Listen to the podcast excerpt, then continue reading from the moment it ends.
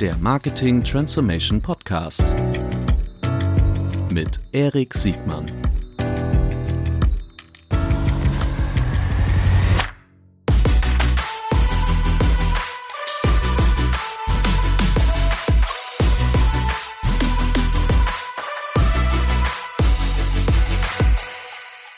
Herzlich willkommen zu einer neuen Folge des Marketing Transformation Podcast. Heute mit Geoffrey von der Shop Apotheke. Herzlich willkommen, Geoffrey.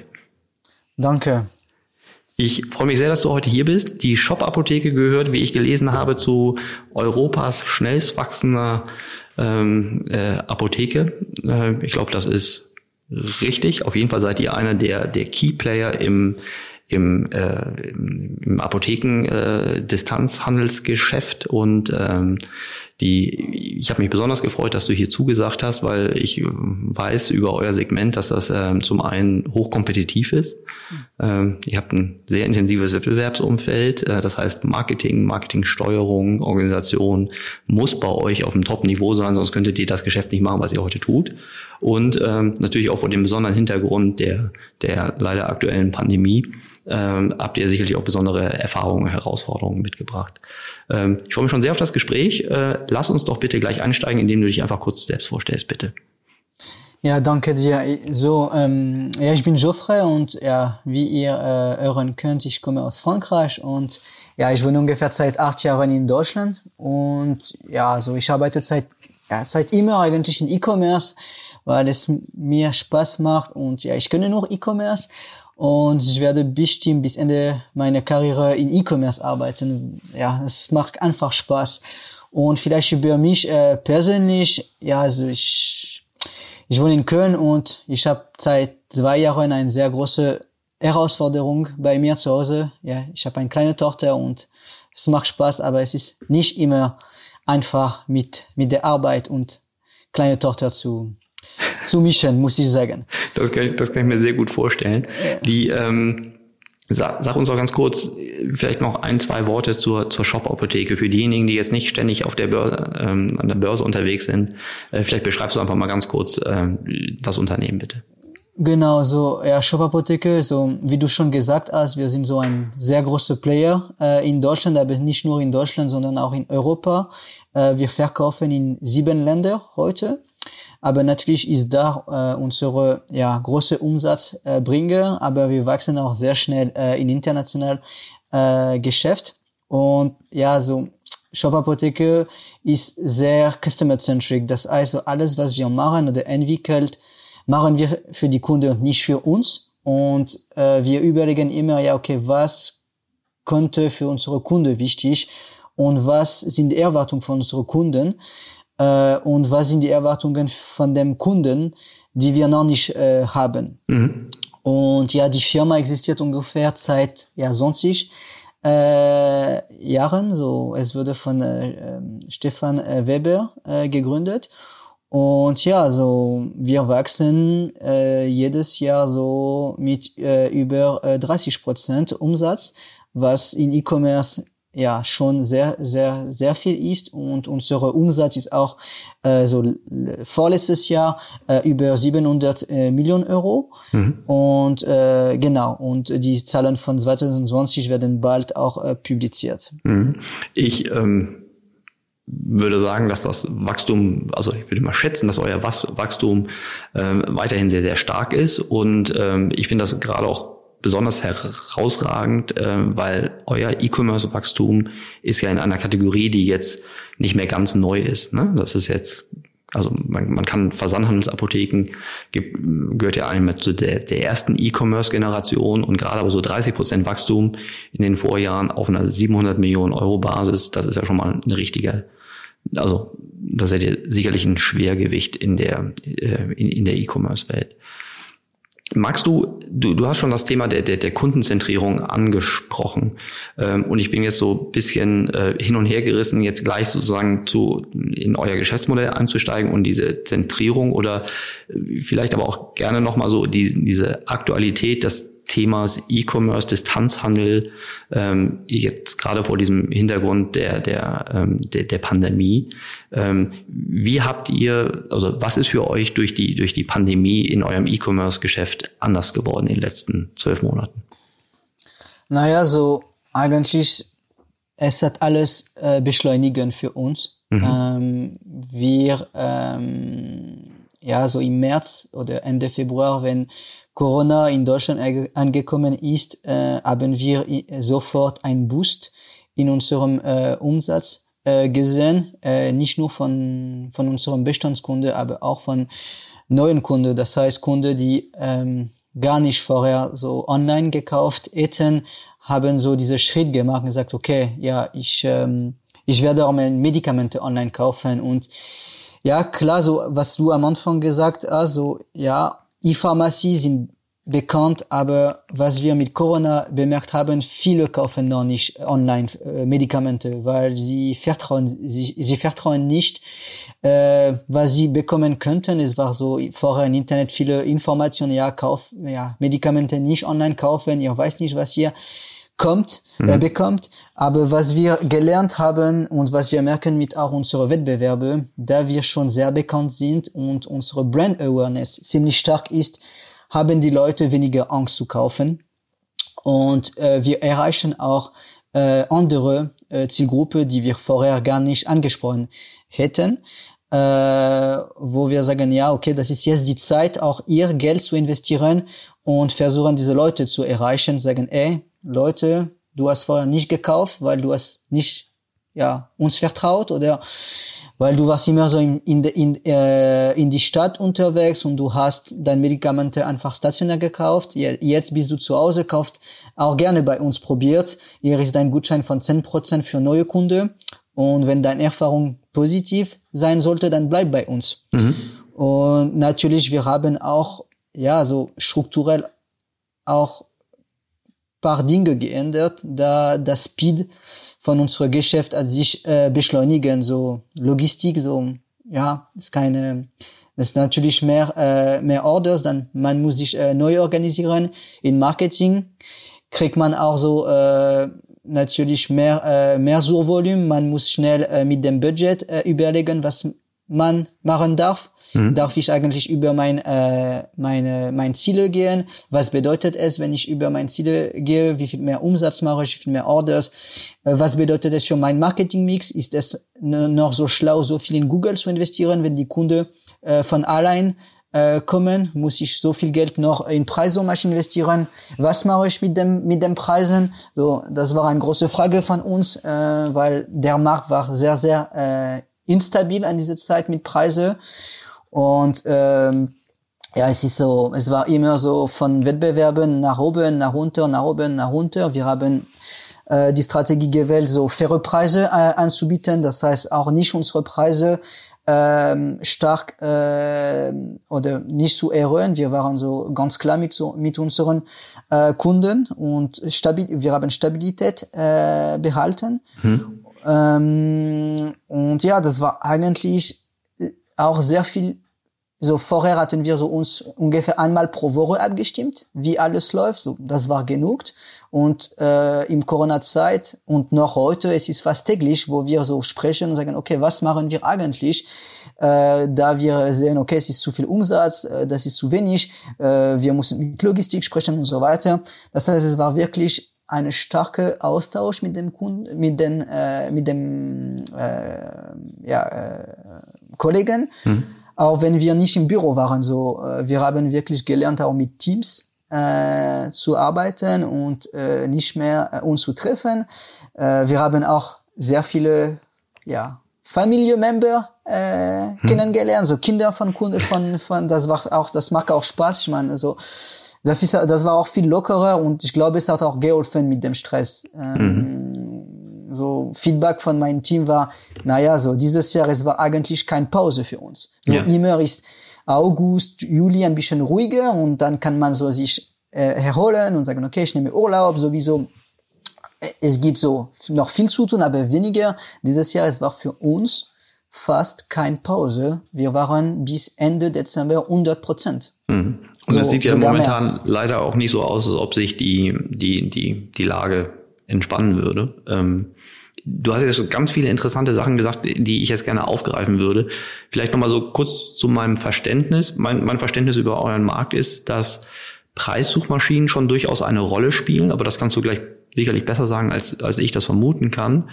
Ähm, und äh, du hast dich jetzt gerade auf die Preise bezogen gegenüber dem Endkunden. Äh, es haben sich aber auch die CPCs, also die die äh, Klickkosten auf den auf den auf den Suchmaschinen natürlich dramatisch auch verändert, weil manche Unternehmen dann rausgegangen sind, äh, weil sie Lieferengpässe hatten und, ähm, und, und dadurch dann die Akquisitionskosten oder die Transaktionskosten geringer wurden.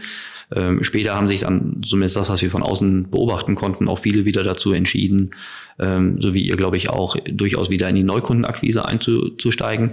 Wie habt ihr diese, diese taktische oder auch strategische Entscheidung, wie habt ihr die, wie habt ihr die getroffen und wie habt ihr dann reagiert? So, äh, am Anfang war die Entscheidung klar, so für Google Shopping und die Preismaschinen, ähm, die, ja, die nicht relevante Produkte zu, zu, zu entfernen, so mhm. von unseren Feeds. Und äh, auch ganz klar, so, wo es, wo wir die Sales auch ohne Shopping äh, geschafft haben, die Produkte einfach zu entfernen. Mhm. Ähm, das war so eine Entscheidung, sonst eine wichtige Entscheidung, sonst hätten wir bestimmt nicht geschafft, die Pakete innerhalb ein bis äh, drei Tage zu unserer Kunde zu liefern, mhm. da wir zu viele ähm, zu viele äh, Bestellungen hätten. Ähm, das heißt so, eigentlich von Preisomaschinen waren wir fast komplett weg, von Shopping nicht. Mhm. Äh, unsere Wettbewerben haben auch die gleiche Strategie gefolgt. Das heißt ja, die CPC haben sich stark äh, reduziert und aber niemand war da, so außer die kleinere, so niemand fast, war fast da und es ist, glaube ich, unsere das war unsere Chance, mit, äh, mit Shop Apotheke so bekannt zu sein und schon 5,5 Millionen äh, Bestandskunden zu haben, dass die Leute einfach direct oder mit sehr Brand äh, bei uns gekauft haben. Hm. Äh, sie haben einfach gesagt, okay, was gibt es auf dem Markt? Okay, es gibt Doc Morris, es gibt Shop Apotheke, äh, Medpacks, wo kaufe ich? Ja, okay, ich habe ich hab Freunde, sie haben schon mit Shop Apotheke gekauft, äh, gute Erfahrungen, dann kaufe ich auch. Unsere Bestandskunden sind auch ohne CRM-Maßnahme zu uns gekommen. Mhm. Und ähm, ich muss glauben, ich, dass ich glaube, dass die Politik auch ein bisschen Stress gemacht haben und die Leute haben wie verrückt gekauft und äh, haben ja das Realität ein bisschen vergessen und mhm. einfach gesagt, okay, ich muss jetzt Medikamente ohne Ende äh, kaufen und ja mal schauen, was äh, nachher passiert. Das war die erste Phase, wo dann auch Hamsterkäufe in vielen Bereichen genau. gemacht wurden. Ja. Ne? Die ähm, für, für mich klingt das sehr konsequent, für in diese, in diese Nachhaltigkeit zu investieren, um, um auf der einen Seite Neukunden zu generieren, aber auch Bestandskunden nicht zu enttäuschen. Das ist ja das, was passiert, wenn zum Beispiel ähm, eine Mehrpreisstrategie äh, gefahren wird. Also es gibt ja auch die Phänomene, dass man dass man Neukunden ähm, über Preissuchmaschinen andere Preise macht als Bestandskunden, die über CRM-Maßnahmen oder über Direkteinstiege ähm, kommen. Habt ihr euch dazu positioniert? Genau so, wir, äh, wir machen das so äh, in normaler Zeit, wo wir andere Preise in Preissuchmaschinen Google Shopping anbieten. Mhm. Aber für die Corona-Zeit haben wir äh, entschieden, an alle Kunden äh, die gleichen Preise äh, anzubieten mhm. und auch um die leider die Nachfrage ein bisschen zu, ähm, zu reduzieren. Mhm. Ähm, aber für uns wichtig war, bevor wir über Preise und so weiter sprechen, die Transparenz an unsere mhm. Kunden zu geben. So, das heißt, jeden Tag oder jede zwei Tagen haben wir alle unsere Kunden informiert, äh, sorry, oder die betroffene Kunde, sorry, dein Paket wird sich verspäten, wir brauchen einen Tag mehr, äh, wir hatten überall On-Site, ja, äh, durch Corona werden die Pakete sich verzögern um x Tage, um wirklich die Kunden sagen, ey, wenn du bei uns bestellst, du kriegst dein Paket nicht mehr wie vorher morgen oder übermorgen, sondern vielleicht Ende der Woche. Mhm. Und das hat sehr gut geklappt. Äh, wir haben keinen Anbruch in unserer Conversion Rate äh, bemerkt, obwohl so wir hatten so ein Banner, ja, es kann bis bis zu fünf Tage länger dauern, so mhm. das war schon krass. Mhm. Äh, und die Kunden haben weiter weiter bestellt. Und du hast über die Nachhaltigkeit von Kunden gesprochen. Das war äh, für mich äh, als, äh, als verantwortlich für Marketing eigentlich sehr wichtig, da wir so, so wie, äh, kann ich verstehen, Otto, Amazon, sehr viele neue Kunden äh, gekriegt. Ja, eigentlich, was machen wir mit diesem neuen Kunde? Wir sollten diese neue Kunde ein bisschen anders ähm, verwalten, so würde ich so sagen, als die normale neue Kunde, die wir gekriegt haben. Mhm. Weil es ist Kunde, die bestehen vielleicht vorher nicht online gekauft hätten. Und ja, wir haben in Marketing uns überlegt, was machen wir mit diesem Kunden? Welche KPIs brauchen wir extra KPIs, äh, diese Kunde zu, ähm, zu beobachten? Wie oft müssen wir diese Kunde reaktivieren? Müssen wir für diese Kunde mehr Gutscheine machen oder müssen wir diese Kunde einfach mehr Informationen über Corona äh, senden und so weiter? Und, ähm, und ich muss sagen, wir haben so, so, bevor ich gekommen bin, so, es war so, wir waren, wir haben so in Silos gearbeitet und diese Corona hat uns wirklich geholfen, eine 360-Grad-Strategie für Marketing zu entwickeln und wirklich zu überlegen, okay, ihr, ich habe Budget, ihr schaffe nicht mein Ziel, wie kann, wie kann ich, äh, wie kann ich mit, äh, mit CRM äh, das Budget teilen? Okay, ihr, ich habe so viele neue Kunden gekauft, sind diese Kunden wertvoll für CRM oder nicht? Mhm. Äh, und so weiter. Und es hat uns wirklich geholfen, in Marketing wirklich zusammenzuarbeiten, zu verstehen, was eigentlich ein neuer Kunde zu kaufen bedeutet für CRM in der Zukunft, so drei, sechs Monate später, wie ist die SLV, wie, ist die, wie sind die Aktivierungsquote und so weiter. Wir hatten schon Millionen von, äh, von Dashboard dafür, hm. aber leider haben nur die, äh, ja, die Senior Manager oder die Head of diese Report benutzt und nicht so ähm, die äh, Senior Manager oder die Interme Intermediate Manager. Und sie haben auch damit gelernt zu arbeiten und zu verstehen, okay, eigentlich jede Kunde, die ich kaufe, oder jede Kunde, die ich mit Shopping reaktiviere, reaktiviere anstatt mit CRM, kostet die Firma Geld oder vielleicht ich kaufe die falsche Kunde und so weiter. Und wir haben damit sehr, sehr viel gelernt. Mhm. Ist es, ist es fair zu sagen, dass Sie durch diese Corona-Dynamik ähm, den Schwerpunkt vom reinen, also ihr habt bestimmt nicht nur reines Akquisitionsmarketing gemacht, aber dass sich die, die, äh, die Gewichtung weiter in Retention und CRM getriebene Maßnahmen und Analysen äh, äh, verändert hat? Das war für uns immer ein Schwerpunkt, da, so wie gesagt, so, wir haben über 5,5 Millionen. Das mhm. heißt, so, ohne die Bestandskunde können wir auch nicht äh, leben, aber klar, es hat das noch intensivieren, hm. da wir ähm, ja also da wir so mehr neue Kunden äh, auf dem Markt zu verfügen äh, hatten mhm. und äh, natürlich wir beobachten das noch mehr. So die Awareness war in der Firma da, aber nicht für alle unsere Kunden, äh, mhm. alle unsere äh, Mitarbeiter. Das heißt, ja, alle Mitarbeiter jetzt beobachten das und wir sprechen darüber jede Woche in unseren Jobfix. Mhm, ich verstehe das. Ich, ich bin auch jetzt nur drauf gekommen, weil mich hat das selber eindruckt, eine 30 Prozent Wachstumszahl noch ähm, ja. zwischen 19 und 20, ähm, also äh, im Jahr 19 abgeliefert zu haben. Ähm, 30 Prozent Wachstum ist ich kenne euer, euer Geschäft jetzt nicht besonders gut, aber ich stelle mir vor, 30 Prozent Wachstum schafft man nicht äh, rein nur aus den 5,5 Millionen Neukunden, sondern Nein. da musst du ein gutes, gutes Gleichgewicht haben aus ähm, Marktopportunitäten akquisitorischer Art und ähm, der bestmöglichen Kundenwertbearbeitung ähm, über, über CRM und Retention. Richtig, das ist 100% richtig und äh, es ist, was wir sagen, so wir haben wirklich so bei uns ein Marketing-Maschinerie, mhm. wir nennen das so und äh, ja, so alle, alle Mitarbeiter haben ein genau und klares Ziel mhm. und wissen, was sie machen sollten. Und ich glaube, unser Schwerpunkt es ist wirklich die Abstimmung in unserer mhm. Firma, wo Marketing, Sales, äh, Country Management und, und so weiter sich immer abstimmen und zusammen sprechen und denken, okay, ja, das ist nicht gut für unsere Kunden, dann machen wir das nicht.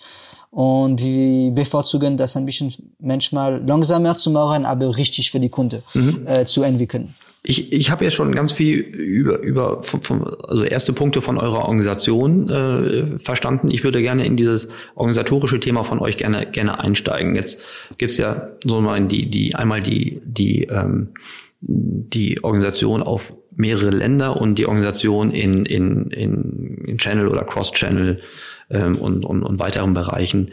Ähm, wie seid ihr da aufgestellt? Äh, vielleicht mal mit der, mit der übergreifenden Frage, seid ihr ein zentral orientiertes Unternehmen, also steuert ihr aus eurer Zentrale äh, alle Länder oder wie ist die Rolle der zwischen Zentrale und Ländern?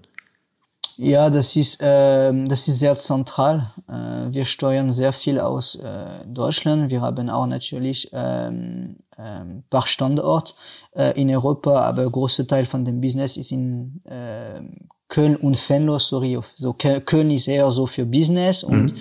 äh, Venlo äh, gibt es da unsere große äh, Logistikzentrum. Äh, mhm. Äh, wo, wo wir jeden Tag äh, unsere Pakete verschicken, aber es gibt auch ein paar Verwaltungen, ähm, Business wie äh, Einkauf ähm, und äh, Human Resources. Mhm. Äh, genau, und in Köln äh, gibt es die gesamte Country Management äh, außer Belgium. Also das belgische Team sitzt eigentlich in Belgium und steuert das Business aus Belgium. Ähm, aber Rest ist äh, Rest sitzt äh, in äh, in Köln und mhm. Marketing sitzt auch äh, um 95 Prozent in in Köln. Mhm. Wir haben ein paar Kollegen auch in Venlo, äh, aber sie steuern einen anderen Teil von, äh, von dem Business. Und ja, wir arbeiten in Matrix, das heißt so eigentlich, ich kümmere mich um Marketing, aber die Country Management Leute sprechen auch direkt äh, mit meinem Team und äh, steuern auch das Business auch direkt mit meinem Team. So das heißt, mhm. so ich bin nicht der ja, sozusagen der Boss und sage nicht, ja, wir machen das, das, das und das in, in jedes Land, sondern ja, ich äh, prüfe, wie, äh, wie die KPI sich entwickelt und ob alles in der richtige Richtung geht und ich stimme mich mit dem verschiedenen Country Management und mit dem äh, Senior Manager für, äh, für Sales, äh, wie es laufen sollte. Mhm. Ähm, und ja, vielleicht über die Struktur im Marketing, wie wir das äh, gebaut haben ja, in den zwei, zwei zwei letzten Jahren so, also eigentlich, ich habe drei große Bereiche, ich habe noch untere Bereiche, aber ich glaube, so die drei große sind, was wichtig sind für heute. So, wir haben natürlich Digital Marketing, das ist alles, was mit Online Marketing, E-Commerce zu tun hat äh, so die Kanäle einfach zu betreuen, also Umsatz zu holen, Geld auszugeben, äh, Customer zu beobachten und so weiter. Dann habe ich noch die Pricing äh, Department. Mhm. Ähm, ja, so wie ist unsere äh, äh, äh, Pricing Strategie, um die äh, Marge und äh, Deckungsbeitrag Ziele zu, zu erreichen. Und ähm, die letzte Abteilung ist Conversion Rate Optimization. Äh, das heißt so eigentlich wie kann ich äh, meine Webseite verbessern, um äh, die Conversion Rate zu erhöhen.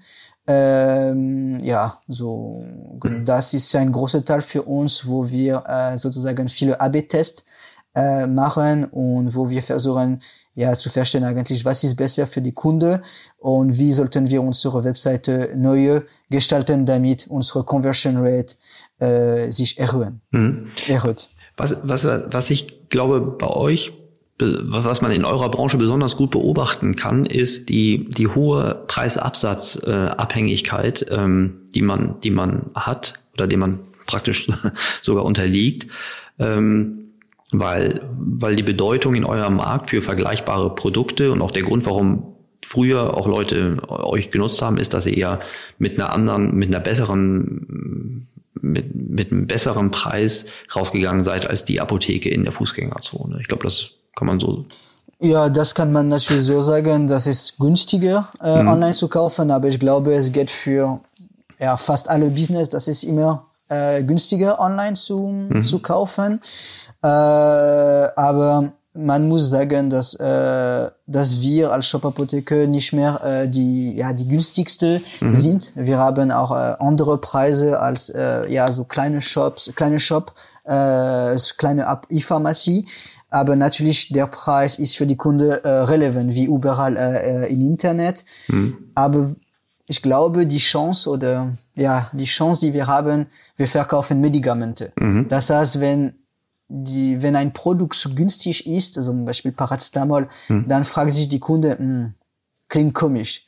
Und das ist das schon bekannt und so weiter. Und ich glaube, für uns im Vergleich so vielleicht zu Otto oder Amazon werden die Preise verglichen, aber trotzdem wissen die Kunden, okay, es gibt drei, vier, fünf große Top-Player und ich würde eher da kaufen, eher äh, mhm. 30, 40 Cent mehr ausgeben, aber mindestens bin ich sicher über die Qualität. Ja, das, das, das glaube ich sofort. Bei ja. Medizinprodukten, ähm, da macht man vermutlich nur ungerne Kompromisse. Ich wollte auch auf den, auf den Punkt hinaus, dass ähm, diese Steuerung halt besonders herausfordernd ist, so wie ich das verstehe, weil du im Grunde Rohertrag und, und Absatz ständig miteinander abwägen musst. Ne? Wenn du Richtig. mit den Preisen immer versuchst, auf der, auf der, das, also ihr seid ja nicht allein damit, das haben die ähm, Consumer Electronics oder auch Kontaktlinsenversender haben das gleiche Problem.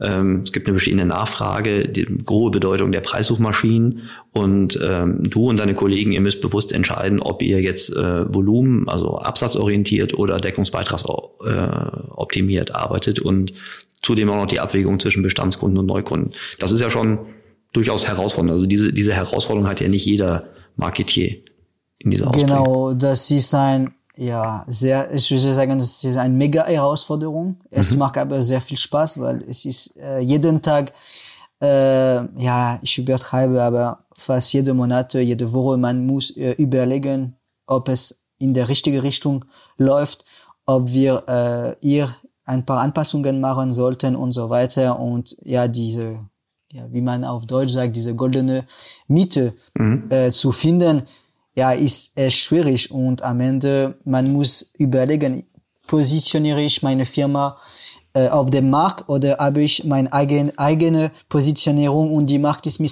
egal, da mein Brand Awareness genug groß ist. Mhm. Du hast als zweiten Punkt auch, äh, äh, als zweiter Punkt, der mir aufgefallen ist, ähm, hast du vorhin gesagt, dass die es immer wieder in deiner Einleitung auf die auf die Liefergeschwindigkeit äh, ja. äh, referenziert. Stimmt das, dass hinter dem Preis die, die größte Conversion Ausschlag dann die Geschwindigkeit ist, mit der ihr eure Produkte an, an die Konsumenten bringen könnt und das Versprechen, was ihr auf der, eurer Seite macht, wann das Produkt beim Konsumenten ist? Ja, auf jeden Fall. So, es gibt so eine Verbindung äh, zwischen ähm, Lieferung äh, und Conversion Rate. Aber wir haben bemerkt, in Corona-Zeit, die Leute haben ein bisschen mehr Zeit mhm. und sie akzeptieren, dass die Pakete äh, ein, zwei Tage später äh, kommen. Mhm. Und was wir bemerkt haben, langfristig, es ist besser, heute zu sagen, ja, wir brauchen fünf Tage, äh, damit die Kunde in drei Monate, sechs Monate wieder kauft. Mhm. Äh, die Kunde verstehen, wenn wir das im Voraus sagen, mhm. äh, als dass wir nicht kommunizieren und sagen, oh, sorry, ja, Corona äh, passiert. Äh, das haben wir bemerkt und es kostet auch für Marketing viel weniger, viel weniger Geld, da wir die Kunde nicht noch einmal kaufen sollten. Mhm. sehr interessant. Richtig interessant. Du hast gerade schon von dieser 360-Grad-Betrachtung äh, gesprochen und äh, dass ihr die Silos äh, transparenter gemacht habt oder aufgelöst habt. Ähm, was, was heißt das für, für eure Funktion? Also im Sinne von, äh, wie hat sich euer Arbeiten und eure Abstimmung jetzt so verändert, wie ihr sie auch in Zukunft und vielleicht auch in einer Zeit nach einer Pandemie irgendwie dann beibehalten werdet? Ja, wir sind äh, eigentlich am Anfang ein bisschen langsamer äh, geworden dadurch. So, wir haben, das ist ein bisschen so, was komisch ist, so, in, so wir waren super schnell, aber trotzdem die Entscheidungen waren manchmal so, es waren mehr Leute in der, in der Entscheidung als vorher, weil wir haben aufgehört zu sagen, okay, CRM sowieso bringt so viel, das heißt, wir sprechen erst mit CRM und dann gucken wir, was kommt nachher. Und es war wirklich so, ja, eigentlich war, okay, was müssen wir in Marketing machen, damit es funktioniert und nicht mehr, was müssen wir in CRM machen, was müssen mhm. wir in mhm. Shopping machen.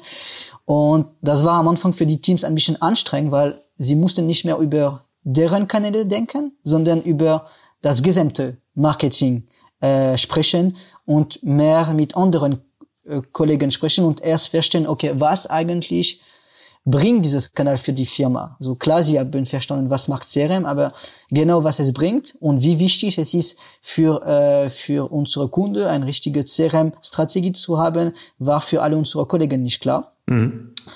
Und ähm, wir haben auch viele, viele Kleinigkeiten entdeckt, entdeckt wo wir äh, besser äh, geworden sind. Zum Beispiel unsere Re äh, Retargeting-Strategie. Mhm. So eigentlich war unsere Retargeting-Strategie keine richtige Retargeting-Strategie, sondern nur eine sehr Retargeting-Strategie. Mhm, okay. äh, man kann man kann mit verschiedenen Tools äh, nicht nur so eine äh, Remarketing-Strategie oder Retargeting-Strategie für äh, für die SEA-Kunde haben, sondern für die gesamte äh, Marketing äh, Marketing-Abteilung. Mhm. Und dadurch haben wir uns äh, ja schneller, also sie sind jetzt schneller, die, die Mitar und meine Mitarbeiter sprechen sehr gerne zusammen, sie verstehen, was die anderen Kollegen machen und äh, sie stimmen zusammen viel mehr ab, so ohne mit dem Head-Off zu sprechen. Das heißt, die Kollegen sind auch viel mehr äh, flex äh, flexibel mhm. und verstehen, äh, wie sie Marketing auch steuern äh, können. Und sie sind viel, das heißt, sie sind viel seniorisch äh, geworden. Mhm. Und äh, ja, und ich weiß nicht, wie ich das beschreiben kann. Es funktioniert einfach besser und und wir merken, dass die Kanäle besser zusammen äh, kommunizieren und äh, den Umsatz zusammenholen. Hm, das glaube ich. Die ist, ich finde dieses Beispiel mit dem Retargeting sehr interessant. Ist das ein, ist das ein Attributionsanalyse-Problem äh, gewesen oder eine Herausforderung oder ein, eher ein Steuerungsproblem? Das war eher so äh, eine Steuerung äh, Problem und äh, da wir hatten kein Tool. So, das heißt so, jede Kunde haben ein ID, mhm. egal ob es ein Kunde oder ein Besucher. Mhm. Und wir könnten so diese ID nicht äh, durch alle Kanäle matchen. Das heißt, die Remarketing-Leute okay. hatten nicht die gesamte Liste, um das zu machen. Und ja, wir haben das Thema beobachtet. Wir haben so ein paar Tools bei uns eingeführt, äh, damit wir natürlich diese ID äh, irgendwo speichern können und die Daten von dem Kunde speichern können und dann ähm, überall zu aggregieren. Mhm. Und wir sind noch am Anfang so es dauert, so solche Projekte zu, zu machen, aber ich bin super stolz, dass mein Team das in Corona-Zeit geschafft äh, hat mhm. und wir merken, dass ja, das ist besser und wir merken, dass dadurch kann man Geld sparen und auch die Kunde effektiver äh, sprechen. Wir sind noch nicht auf eins äh, One-to-One Communication. Mhm. Das wäre schön, aber ich glaube, es ist heute noch nicht gemacht. Es ist viel in Literatur über diese One-to-One, äh, aber meiner Meinung nach kann kein Online-Player das machen, vielleicht one to 10, one to äh, 20, mhm. mhm. aber wir äh, versuchen auch in diese Richtung zu gehen, dass mhm. fast ein Kunde kriegt eine Kommunikation oder eine Gruppe mhm.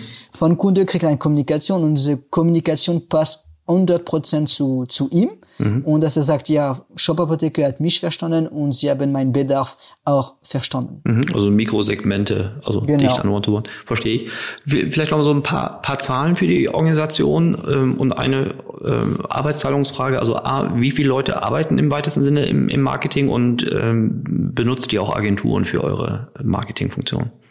So, äh, in Marketing sind wir äh, fast äh, 50 äh, mhm. Mitarbeiter. So, mhm.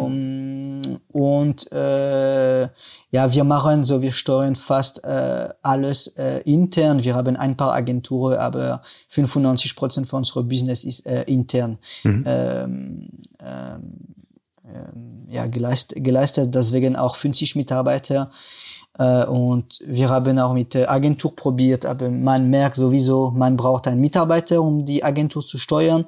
Äh, am Ende ist es besser, diese Mitarbeiter äh, bei uns zu haben und er macht die Arbeit und wir können auch dann die Information bei uns behalten. Mhm. Das, das kann ich mir sehr gut vorstellen, gerade bei dieser Bedeutung mit Kundendeckungsbeiträgen und der hohen Volatilität in eurem Geschäft. Die, genau. ähm, jetzt muss ich überlegen, ich, ich weiß, dass du keine konkreten Zahlen nennen kannst, aber vielleicht kann ich mal so fragen. Ich hätte jetzt geschätzt, dass die ähm, Kosten-Umsatz-Relation im, im Pharmabereich, also eben nicht im Pharmabereich, eben bei den Versandapotheken in der Größenordnung von zwei bis sieben Prozent vom Umsatz liegen könnte. Liege ich damit ganz falsch? Ja, ich darf, ich darf, ich darf solche Informationen nicht mitteilen. Ähm, ja, so. Ja. Ich kann das gar nicht kommentieren. Sehr gut. Aber nehmen wir mal an, es wären fünf Prozent nur mal fürs Rechenbeispiel, wenn es, wenn nicht bei euch, sondern erstmal im Allgemeinen in der Branche, was spricht für eine geringe Kosten-Umsatz-Relation, ähm, viel Nachkauf, ähm, gewisse Bestandskundenfrequenz, äh, die äh, euch hilft, was spricht für eine höhere Kosten-Umsatz-Relation, ähm, eine immer noch relativ gute Marge ähm, und ähm, eine hohe Wachstumsgeschwindigkeit. Na gut, ja. aber das kann man ja vielleicht mal, ich werde einfach mal ein paar von den Börsennotierten mal gucken, ob ich da was rauslesen kann. Aber genau Fall, wenn so, am Ende du hast recht, so. Wir sind ein, wir sind ein Bestandskunde. Ja. Das heißt, so ich, ich werde kein, keine Nummer äh, nennen, mhm. aber natürlich so dadurch, dass wir 5,5 Millionen Bestandskunden haben, mhm. es hilft unsere Kur äh, zu reduzieren. So, natürlich so. Und dennoch, ich wollte nur, ich habe nur gerade überlacht gedacht, weil ich kenne diese Argumente mit Agenturen, ja, nein, 50 Leute, ja, gerade überlegt, ist das viel oder wenig? Und dann komme ich natürlich sofort auf die ähm, für, für, für 700 Millionen Euro Umsatz, 50 Leute im Marketing in dem Umfeld ähm, mit ähm, mit mit äh, trotzdem ja hohen Kundenakquisitions relativ hohen Kundenakquisitionskosten wegen dieser Abhängigkeit von von von von Suchmaschinen, Preissuchmaschinen. Ähm, so, so habe ich mir das genähert. Ich finde das, ich das einen tollen Job, den ihr macht. Nicht nur ihr, sondern überhaupt habe ich immer eine große Bewunderung für diese Unternehmen. Geht genauso aus, zum Beispiel im Consumer Electronics Bereich. Da muss man ja sehr, sehr eng steuern. Ich glaube, es gibt wenig Branchen, wo man ähm, so genau steuern muss, um wirklich äh, profit bestmöglich profitabel wachsen äh, äh, kann. Ähm, wie gewinnt ihr eure Leute? Wie, wie macht ihr das, ähm, um wirklich die guten Leute nach nach, nach Köln zu bringen? Ja, das ist eigentlich ein, eine sehr gute Frage, weil ähm, vor Corona ähm, ja, haben wir gute Leute gekriegt, aber wir haben bemerkt, das war ja, das war ein bisschen schwieriger als andere E-Commerce-Firmen. So, wir haben zwar so 500, 700 Millionen Euro Umsatz schon erreicht, aber Shop Apotheke war noch nicht so bekannt. Mhm.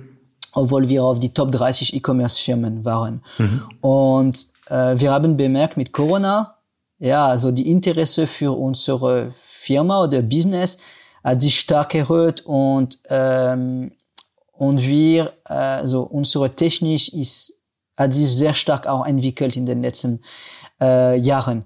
Und wir merken so alles, was wir an die ähm, an die Bewerber erklären und ja, wir merken, dass wir schon auf ein sehr hohes Niveau unterwegs sind, nicht nur in Marketing, sondern auch äh, Technik, technisch. Und wir merken einfach, wir kriegen gerade andere Profile, da so, so viel über Online-Pharmazie kommuniziert wird, da unsere äh, Zahlen sehr gut äh, aussehen und dass wir einfach krass wachsen obwohl wir schon äh, vor zwei Jahren schon 700 Millionen Euro Umsatz ähm, geschafft haben.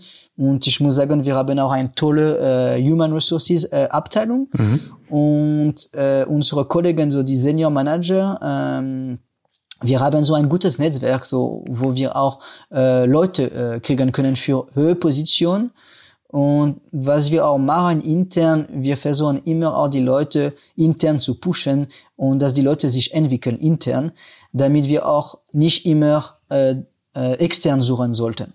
Also ja. wir versuchen sagen, okay, ja, wir, wir sehen, ja, du hast Potenzial, äh, komm, wir bieten dir Schulung und so weiter, dass du auf dem Niveau, nächsten Level kommst und dass du vielleicht ähm, in sechs, sieben Monate nicht mehr ein, ein Intermediate, ein Senior und vielleicht in zwei, drei Jahren ein Teamlead sein könnte. Mhm. Und, äh, und immer so ein Plan B zu haben. Ähm, ja, also ich glaube, ja, wir machen nichts Besonderes. Äh, Neues, aber wir merken, dass die Leute mehr Interesse an uns äh, haben. Ja, das kann ich mir gut vorstellen. Also gerade eure, eure Wachstumsgeschichte ist natürlich außergewöhnlich und eure Markenbekanntheit wird natürlich auch immer besser. Die, genau, ähm, ich, kann, ich kann dir vielleicht ein äh, etwas so die Eins, Einzahl nennen, kann ich. Mhm. ähm, wir, so vor drei Jahren oder vor zwei Jahren und halb, wenn ich angefangen habe, wir waren ungefähr sieben bis 800 Mitarbeiter, wenn ich mich gut erinnere. Und wir sind heute so fast bei 1300 Mitarbeiter. So Köln und Venlo und die andere ähm, äh, die andere äh, so in Belgien auch so das heißt schon ein krasses Wachstum auch mhm. innerhalb äh, drei Jahre so weniger als drei Jahren mhm. so, bei uns ja bei uns startet jede äh, ja jede Monate neue Leute so das passiert nicht. So gerade in Corona-Zeit, viele Firmen stellen nicht Leute ein. Bei uns, jede, Woche, jede Monate gibt es Onboarding-Prozess und es ist nicht nur für ein, zwei Mitarbeiter. Ja, das hilft natürlich auch. Die, ähm, ich mit Blick auf die, auf die Uhr, ich habe mir für, für dieses Jahr eine, eine neue Standardabschlussfrage ähm, überlegt. Ähm, wenn du gestattest, bist du jetzt mein, mein erster Kandidat. Es sind im Grunde zwei Fragen. Ich wollte dich fragen, was war in der jüngeren Vergangenheit dein größter Fehler und was war deine beste Entscheidung? Ja, äh, ich starte mit, äh, mit äh, meinem äh, größten äh, Fehler. Mhm. Äh, ja, es war am Anfang, äh, wo ich Deutschland gekommen bin, so ich habe bei Babymarkt gearbeitet, mhm. so in Dortmund. Mhm. Ich glaube, wir sind auch heute ziemlich bekannt geworden. Mhm. Und naja, so wir waren am Anfang, so ich war für so ein paar äh, ausländische Länder verantwortlich. Und ich mir gesagt, ja, ist schade, wir können nie unsere Gutscheine online werben. So, das war immer so offline mit so äh, C, äh, CRM, aber in, international waren wir ziemlich klein und ich habe gesagt, naja, so für neue Kunden wäre schön, die Gutscheine auch online zu sehen. Mhm. Und so, es war nur möglich auf der Startseite, habe ich gesagt, ja, wir müssen das überall sehen. Und dann habe ich in unsere CMS äh, angeschaut und es war so ein Platzhalter unter, unter die Suche. Mhm. Und dann habe ich gesagt, okay, da, lass uns etwas gucken. Ich, ich habe meinen Text angeschrieben und dann habe ich mir gesagt, ja, wäre super, wenn es noch eine Timer kommt, okay, bis so bis äh, so du kannst deinen Gutschein noch drei Stunden benutzen. Mhm. Und dann habe ich gespeichert und fünf Minuten später waren so ja ein paar Webseiten down äh, oder äh, die die CSS war nicht mehr korrekt und ja, ich war noch in die, in, äh, ich war noch in die Probezeit und klar, so man sieht, wer hat etwas geändert. Ich habe gesagt, oh mein Gott, was für ein Fehler und ich war so, ich war wirklich am Ende und aber am Ende so hat IT mir gesagt, ja cool eigentlich, was du gemacht hast, weil wir haben eine Lücke in unserem System gefunden. Man konnte eigentlich alles speichern, so ich habe einen Code im Internet gefunden und ich habe diesen Code einfach gespeichert. So Amateurfälle, würde ich heute sagen. Ja. Aber äh, ja, so ist halt eigentlich unsere deutsche Webseite so komplett zerstört. Super, aber das äh, spricht auch für deinen operativen Ansatz, dass du auch selbst im äh, CMS äh, ja, so, das war am Anfang, so vor acht oder neun Jahren, so, hm. ja, so habe ich auch selber sehr Konto äh, betreut und so weiter. So. Ist es etwas, was du, was du heute, also ich, ich verstehe die, den Fehler, ähm, ist dieses diese operative Kenntnis, also dass du natürlich selbst weißt, wie ein SEA-Konto aufgebaut ist und ähm, es auch selbst ähm, bedienen kannst, ist das etwas, was du einem Marketingleiter immer auch empfehlen würdest, diese, diese Grundlagen, operative Kenntnisse weiterhin äh, zumindest frisch zu halten?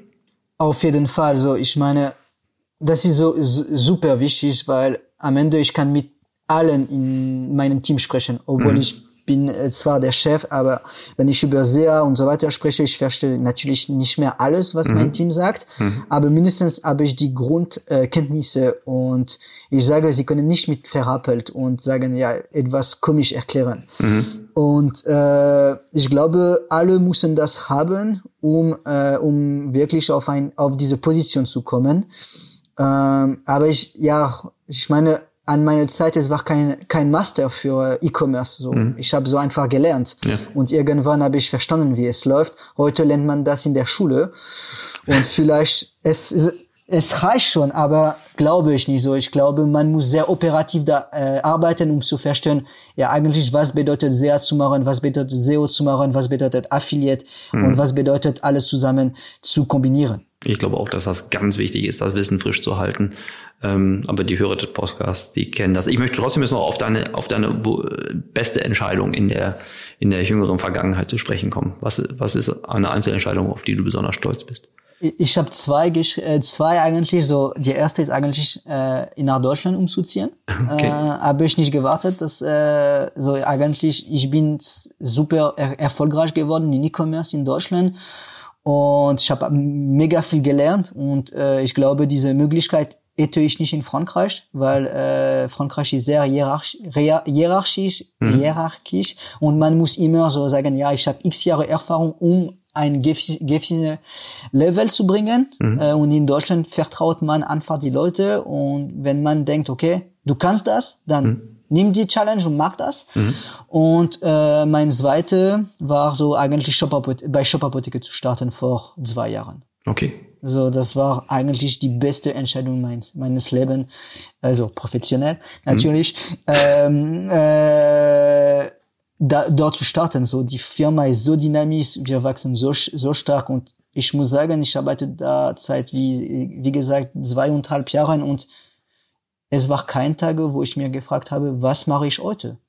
Großartig. Es ist je, jeden Tag etwas zu tun. Ja. Und nicht nur für acht Stunden. Ja, sehr schön. Das ist, ähm, glaube ich, ein ganz tolles Schlusswort. Ähm, Roderick, ganz herzlichen Dank. Ähm, ich habe wieder viel von dir gelernt. Ähm, ich, ich drücke dir, deinem Team, äh, deinem Unternehmen äh, die Daumen, dass ihr weiterhin diesen, diesen Erfolgspfad äh, beibehalten könnt und weiterhin beschleunigen könnt. Und ja, wünsche dir natürlich auch persönlich alles Gute. Pass gut auf dich auf, bleib gesund und hoffentlich bis ganz bald. Vielen Dank. Danke dir für deine Zeit und danke dir für das Postcard und ich wünsche dir auch alles, äh, alles gut für die Zukunft und äh, ja, wir hören uns, wir hören uns bestimmt. Auf jeden Fall. Merci beaucoup. À la prochaine. Merci. À la prochaine. Tschüss. Tschüss.